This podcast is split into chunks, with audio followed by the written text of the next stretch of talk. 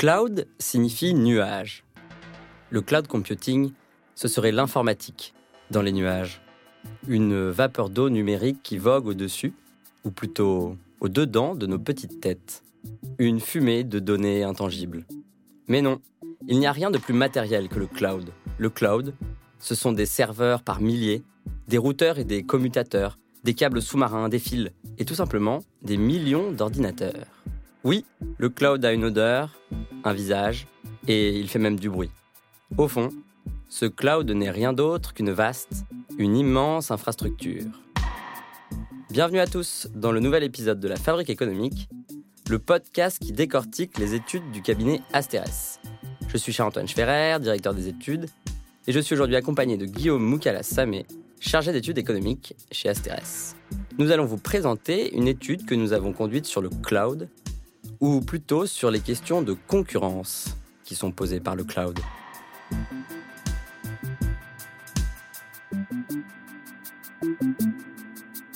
Alors le cloud, en fait, c'est des centres informatiques où sont stockées des données, des logiciels ou des applications, et auxquels on peut accéder depuis n'importe quel appareil via une connexion Internet et en souscrivant un abonnement. Alors, ça paraît assez simple comme ça, mais en fait, pour les entreprises, et notamment pour les TPME, ça leur facilite vraiment grandement la vie, parce qu'elles ont pu assumer des coûts initiaux qui sont très élevés, notamment investir dans du matériel informatique, donc dans du hardware, euh, et puis elles peuvent aussi commencer à développer une application ou tester une idée vraiment très rapidement. Donc ça réduit le coût d'entrée sur le marché du numérique, ça réduit aussi le coût de l'erreur, et puis c'est beaucoup plus flexible également. Et donc pour nous, en fait, le cloud, il fait partie de ces trois tendances, de ces trois évolutions technologiques, avec le big data euh, et l'IA, qui convergent en fait vers ce qu'on a appelé une économie de la connaissance. Et on parle d'économie de la connaissance parce qu'en fait, on a une matière première qui l'a donnée, on a une machine, l'intelligence artificielle, qui transforme la donnée en connaissance, et on a une infrastructure qui est le cloud, qui en fait euh, stocke les données et fournit à l'intelligence artificielle sa capacité de calcul. Et en fait, le problème sur le, sur le marché du cloud, c'est qu'il y a de plus en plus euh, d'observateurs qui ont tiré la sonnette d'alarme, notamment concernant les pratiques commerciales de certains fournisseurs, des pratiques qui seraient potentiellement anticoncurrentielles. Donc nous, à STRS, on s'est penché sur le sujet et on a, on a retenu, disons, deux grandes pratiques. Et le premier type de pratique, c'est les ventes groupées. Euh, c'est-à-dire qu'en fait, un fournisseur, il va grouper euh, la vente de son logiciel et de son infrastructure cloud à un client. et en fait, concrètement, ce qu'il va dire, c'est euh, si vous intégrez votre logiciel à l'infrastructure euh, d'un concurrent, c'est-à-dire une infrastructure tierce, on va charger un prix beaucoup plus élevé. Et ça, c'est une pratique qui est assez courante parce que quand on a interrogé euh, notamment des grandes entreprises sur la question, ben, on se rend compte qu'il y en a 40% qui utilisent une infrastructure cloud autre que l'infrastructure, disons, qui est optimale pour eux, parce que sinon, ça leur coûterait trop cher, justement, à cause de ces ventes groupées. Et on a aussi 20% en fait, qui utilisent effectivement l'infrastructure de leur choix, donc celle euh, d'un concurrent, mais qui du coup doivent payer plus cher. Et ce coût, on l'a estimé à peu près 150 millions d'euros pour les ETIGE en France. Et enfin, on a, disons, à peu près 40% d'entreprises qui ne sont pas impactées, donc soit parce qu'elles auraient choisi cette infrastructure dans tous les cas, donc l'infrastructure euh, du même fournisseur que le logiciel, ou alors parce qu'on ne va pas proposer d'offres groupées. Donc ce qu'il faut retenir, c'est qu'en fait, on a quand même plus de la moitié, donc plus de 60% des entreprises qu'on a interrogées. Et donc si euh, on extrapole, en fait, plus de 60 60% d'entreprises euh, des ETIGE euh, qui sont concernées euh, et qui sont impactées négativement par cette vente groupée. Et ensuite, le deuxième type de pratique potentiellement anticoncurrentielle, c'est le fait pour un fournisseur d'exploiter ce qu'on appelle les coûts de sortie. donc en fait, sur un marché, les coûts de sortie, c'est le fait que c'est pas forcément facile, de, notamment sur le marché du cloud, de changer de fournisseur. pour des raisons techniques, c'est pas facile de passer d'une plateforme à une autre, le langage est différent. Euh, ça prend aussi du temps, c'est assez risqué. Généralement, ils, ont, ils demandent l'aide de, de cabinets de conseil. Donc voilà, il y a un coût quand même qui est assez élevé pour euh, passer d'un fournisseur à l'autre. Donc c'est plus difficile de faire jouer la concurrence. Ce qui fait qu'en fait, les entreprises sont assez captives et les fournisseurs vont avoir tendance un petit peu à en profiter. Elles peuvent en profiter de deux manières. La première manière, c'est en augmentant euh, les prix au moment du renouvellement du contrat. Donc ça, ça concerne 88% des entreprises qu'on a interrogées. Et la hausse est en moyenne de 18%. Donc, on a estimé euh, le coût pour les entreprises françaises qui utilisent le cloud à environ 400 millions d'euros euh, en France. Et ensuite, le deuxième type de pratique, c'est, notamment sur les logiciels, des conditions d'utilisation qui sont très complexe, très opaque et surtout qui change constamment et lié aussi à une pratique d'audit assez agressive.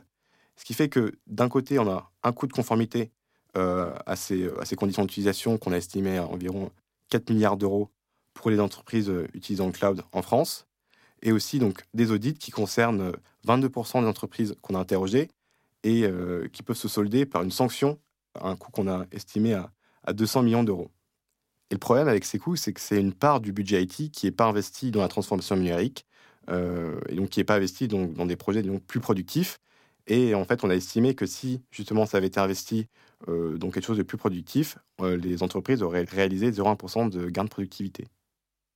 Alors, d'un point de vue plus méthodologique, il faut savoir que cette étude, elle a été conduite pour le compte de la Fondation Concorde, qui du coup est un, think tank. Et la principale source de données de, cette étude, c'était une enquête, Guillaume en a parlé, qu'on a euh, menée auprès d'une centaine de DSI, de grandes entreprises françaises et d'entreprises de taille euh, intermédiaire. Dans ces travaux qui sont principalement fondés sur une enquête, au fond, la grande question, c'est comment est-ce que euh, on arrive à poser les bonnes questions justement dès le début. Souvent, on va s'imaginer les étapes d'une étude en se disant, bah, d'abord, on va conduire une revue de littérature. Donc, on va regarder toutes les publications académiques ou tous les rapports publics qui existent. Ça va nous aider à identifier des problèmes. On va du coup construire un questionnaire. On va poser nos questions, on mène notre enquête, on récolte des données, on analyse ces données. Et là, le travail est en soi fini et on rédige. Ça, c'est la théorie. En pratique, on n'a pas du tout ce séquençage euh, parfait. En pratique, on a des allers-retours permanents entre justement la littérature, les données et l'interprétation. Donc on va lire des papiers, on a des idées, on pose des questions, on récolte des données, on analyse, et là on se dit, ah ben c'est bizarre, on retourne dans la littérature, du coup on a d'autres questions à poser, et là, problème, on avait mené une seule fois l'enquête.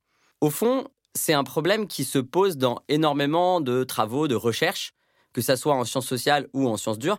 Euh, en sciences dures, les scientifiques vont en permanence faire des allers-retours entre les publications de leurs collègues, leurs intuitions et leurs premières données. Si bien que, au fond, une expérience va être menée 100, 500, 1000 fois, en changeant à chaque fois un petit peu le contexte, en changeant un peu les paramètres. Nous, la difficulté qu'on a, c'est qu'on ne peut pas mener 1000 fois nos enquêtes. Et du coup, vraiment, la grande tension, elle est là, elle est de se dire comment est-ce que j'arrive à aller suffisamment loin dans l'analyse initiale pour poser dès le début les bonnes questions? Et là, ce qui a été euh, agréable, on va dire, pour nous, c'est qu'on a pu mener deux fois cette enquête auprès d'une centaine de DSI. Donc en effet, on a regardé la littérature, on s'est posé des questions, on a mené notre enquête, on a fait l'analyse, et là on s'est dit, sincèrement, il nous manque plein de questions, on n'avait pas les bonnes réponses, on n'avait pas tout bien calibré, et on a conduit une deuxième fois l'enquête. Au fond, si on le pouvait, dans ce genre de travaux qui du coup euh, sont fondés non pas sur une base de données existante qu'on peut retravailler régulièrement, mais sont fondés sur, on va dire, des sondages, eh bien, on serait en effet euh, très heureux si on pouvait à chaque fois mener 4, 5, 10 fois le sondage. Et au fond, ça permet de se représenter un petit peu différemment le travail et d'avoir conscience que on a des boucles permanentes de rétroaction entre la réflexion, la collecte de données, la lecture, euh, l'analyse. Et une autre difficulté dans cette étude, c'est qu'en fait, au début, le cloud, c'était quand même quelque chose de très abstrait pour nous. Euh, alors, on connaît le cloud en tant que ses usages pour les particuliers. donc, je pense notamment voilà, à Gmail, Outlook, Spotify. Tout ça, quelque part, c'est des logiciels, des applications cloud. Euh, et c'est un peu, le, disons, la seule vision, la seule idée euh, et le seul lien euh, direct qu'on avait avec le cloud, la seule manière dont on utilise le cloud, nous, au quotidien, que ce soit dans la vie professionnelle ou aussi dans, voilà, dans, la vie extra-professionnelle. Mais là, l'enjeu, le, sujet, c'était aussi, en fait, surtout l'intérêt du cloud pour les entreprises, d'un point de vue vraiment purement business. Et ça, j'avoue, moi, j'ai eu du mal au début à le saisir. On a, ça a pris du temps euh, elle sait dire. Et c'est un problème en fait qu'on rencontre euh, assez souvent parce qu'en fait notre métier finalement ça consiste à s'intéresser au métier des autres.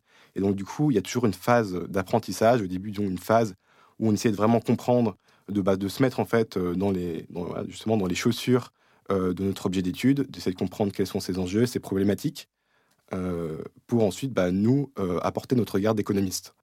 et donc voilà, c'est vrai qu'au début, bah, essayer de comprendre quel était l'intérêt du cloud pour un développeur qui développent euh, voilà, des applications, des logiciels, etc. Euh, c'était un petit peu compliqué. Euh, et donc, bah, généralement, ça arrive aussi qu'on fasse des entretiens avec des personnes du secteur, donc on en a fait. Mais je pense que ce qui m'a beaucoup aidé, c'est aussi beaucoup la, littérature, c'est-à-dire de, beaucoup lire sur le sujet. et puis progressivement, en faisant des allers-retours sur la littérature, euh, et aussi en posant quelques questions précises pendant les entretiens, on a progressivement compris en fait quels étaient vraiment les, véritables enjeux. Un petit point maintenant peut-être euh, plus théorique ou sur les, enjeux théoriques euh, qu'on peut retrouver derrière, derrière cette étude. Le premier élément intéressant, c'est au fond la question du meilleur mode de gestion et de propriété des infrastructures. Selon le secteur, selon le sujet, est-ce qu'on parle d'une infrastructure pétrolière, euh, gazière, électrique, d'une infrastructure de transport? Est-ce qu'on parle de la gestion des eaux? On se retrouve avec une multitude de modèles. Typiquement, euh, pour euh, les routes en France, bah, il y a des routes qui appartiennent aux communes, il y en a qui appartiennent au département, il y en a qui appartiennent à l'État, il y en a qui sont gérées par le privé. Si vous prenez la question gazière, le grand enjeu, c'est est-ce qu'il faut que les gazoducs appartiennent aux grandes entreprises, du secteur ou est-ce qu'il faut qu'elles appartiennent aux États?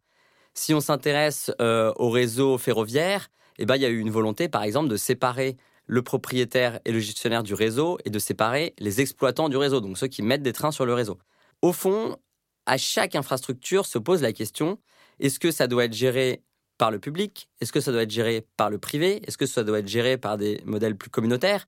Si c'est géré par le privé, quel est le mode de régulation? Et il y a toujours une foule de travaux, euh, toujours beaucoup de modèles qui sont parfois des modèles nationaux, parfois des modèles continentaux.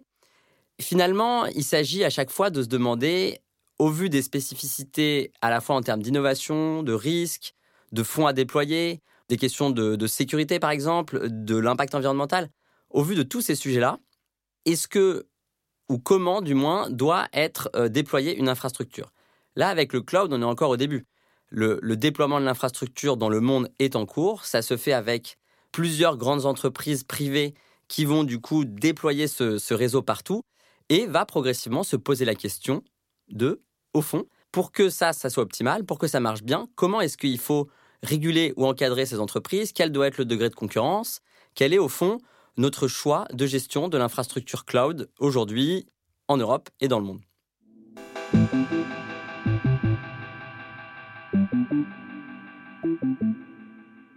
Merci à tous d'avoir écouté ce nouvel épisode de La Fabrique économique. Merci à Lola Sabi et Soulside Productions pour euh, la conception, la prise de son, la réalisation de ce podcast. Notre étude sur la concurrence dans le cloud est à retrouver sur notre site internet et nos podcasts sont à écouter partout. À très bientôt.